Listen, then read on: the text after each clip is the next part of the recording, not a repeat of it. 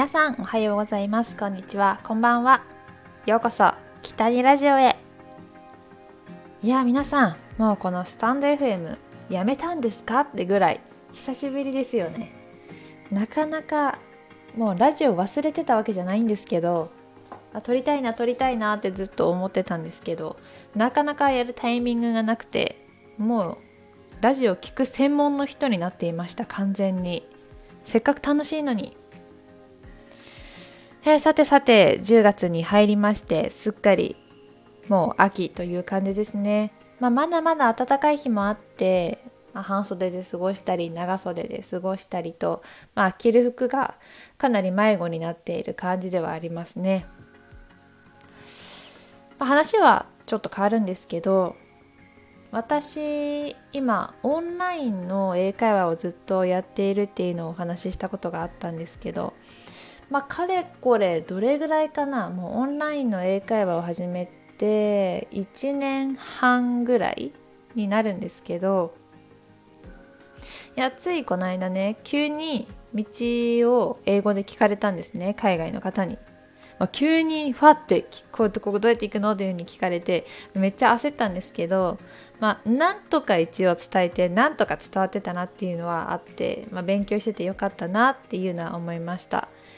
まあ、やっぱり英語って筋トレと一緒でずっとやってないと忘れちゃうんだなっていうのは思いますね。いやまだねやっぱりこう文法が難しいんですよね。やっぱり日本語と本当に全く反対っていうところもありますし。でもそこは慣れていきたいなっていうのは思っています。まあでも自分の中でまあ本当に今更なんですけどやっぱり生活の全てを英語にするぐらいの勢いじゃないとあのやっぱりペラペラお話できないのかなっていうのは思ったりしてまあまだわかんないけど、まあ、海外留学とか行っておけばよかったなっていうのは思いますね。まあ今からね行けばいいんですけど、あ、このコロナ禍で行くのもなかなか大変だしっていうのはあって、まあ、今は日本でオンラインの勉強をしています。うーんやっぱりこうなんだろうコロナになってこれを機にいろいろ多分自分の人生を考え直して、えー、海外に行ったりする人も増えているなって思いますこの状況下の中で海外留学に行くっていう行動力は本当にまあすごいなっていう尊敬しますね。最近私はこうやっぱり生活の全てを英語にするのは無理なんですけど、え、ディズニーのアニメ映画を英語字幕で見たりするようにしています。毎日じゃないんですけどねそれも、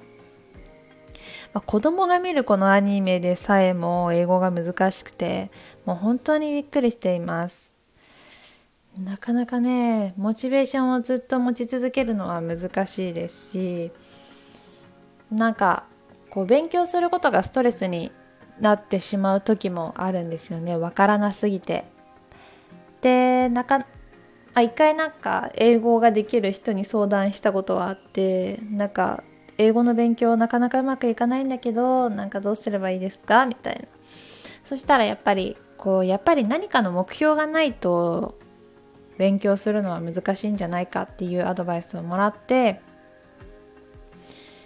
うん自分なりにその英語を使って何かアドバイアドバイスじゃないや。自分の目標を決めないといけないなっていうのは思いました。例えばもう英語の英語を話した英語を話すドラマが決まったとかなんかこう先のそういうモチベーションみたいなのがないとやっぱり頑張れないかったりとかするのかなと思いましたね、まあ、例えばさえ自分の恋人だったりとか家族好きな人が英語しか話せなかったら一生懸命になるじゃないですか。やっぱり伝えたいなと思うしそうすることで自分の気持ちが伝わるっていうね。まあということで、まあ、英語の勉強はなかなかモチベーションを上げつつやるのは難しいなっていう感じですけどもまあ一応毎日のオンラインの、まあ、1日20分だけなんですけどねまあこう本当に一歩一歩ちょっとずつ一単語ずつぐらいの感じで進んでいっている状況であります。さて今日は YouTube 動画も出しました。今日はあの北にゆりの個人チャンネルの方だったんですけどまあ楽しい動画っていうよりは今日はなんかみんなの悩みをちょっとでも軽くなればいいなっていう動画で、えー、私自分の首にねあのあざがあるんですね。生まれつきあるんですけど、まあ、結構、まあ、気づかなかった人もいたりするかもしれない。こう首で影の部分にあるんでああったんだっていうふうに気づかない方もいるんですけど、まあ、生まれた時から私の首にはあざがあってで何回かルビーレーザーっていうレーザーを当ててこう皮膚を再生していくっていう治療なんですけどだんだんね薄くしていくあざを。うん、でも、まあ、何回かやったんですけどそれでもやっぱり消すことができなかったので、うん、もうこれは消えないですねって病院の先生にも言われてでやっぱり仕事の時だったりとかあとこう髪を縛った時とかやっぱりちょっと目立っちゃうのであ先にコンシーラーでメイクで消したりすることがよくあって、まあ、今日はそのあざ消し方法についての動画を出したんですけどだ結構ねこのあざで悩んでいる人って多くて意外と。私はまあ見える場所に普段自分がもう肌を見せている場所にあるんで結構気になっちゃう人もいたかもしれないんですけどやっぱり見えない部分にある人も結構多くて、まあ、腕だったりとか背中だったりとかお尻だったりとかね。まあでもそういうところがさまあ消さなくてもこうなんだろうこうこうメイクで消すことによって自分の気になっていることが少しでも軽くなれば楽になるしまああと特に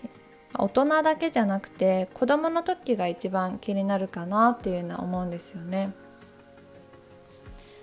うーんなんか両親にもこうなんかあざがある感じで生まれちゃってごめんねって言われたりしたことはあったんですけど、まあ、ごめんねじゃないしもはや、まあ、産んでくれてありがとうっていう気持ちの方が強いし、うん、別にその中で私は気にはなってなかったんですけどやっぱりお友達の中ではね、まあ、心のない一言を言ってくる子ももちろんいたしいじめではないですけど、まあ、泥ついてるとか何それとか言ってくるやっぱり小学校とかそういう時って、まあ、一番心が傷つきやすい時期じゃないですか。まあもちろんこう活発な時期なんで汗かいたりして取れちゃったりするけどやっぱりこうメイクとかで隠すことで、うん、気持ちが楽になればいいかなと思ってこう消し方っていう動画を出させてもらいましたまあもちろんそんなこと気にしないって私は朝と付き合っていくっていうぐらい強い気持ちでいた方が本当はいいとは思いますそれも個性だと思うし私はねでも本当に塞ぎ込んで自分に自信がなくすぐらい悩んじゃうぐらいだったらそうやってメイクで隠す方法もあるよっていうのを伝えたいなと思ってこうあざ消し動画を今日はね撮ったんですよ。あざだったりとかで傷跡とかねあざとかで悩んでいる人たちの気持ちが少しでも軽くなればいいなっていうのを願います。はいということで今日の「北にラジオ」えー、ここら辺で終わりたいなと思いますあなかなか曜日を決めてないんでこんなに空いてしまってもうダメだと自分では思っています喋りたいこといっぱいあるんですけどね。ということで今日は以上となります。それではまた次回の放送で会いましょう。北にゆりでした。またね。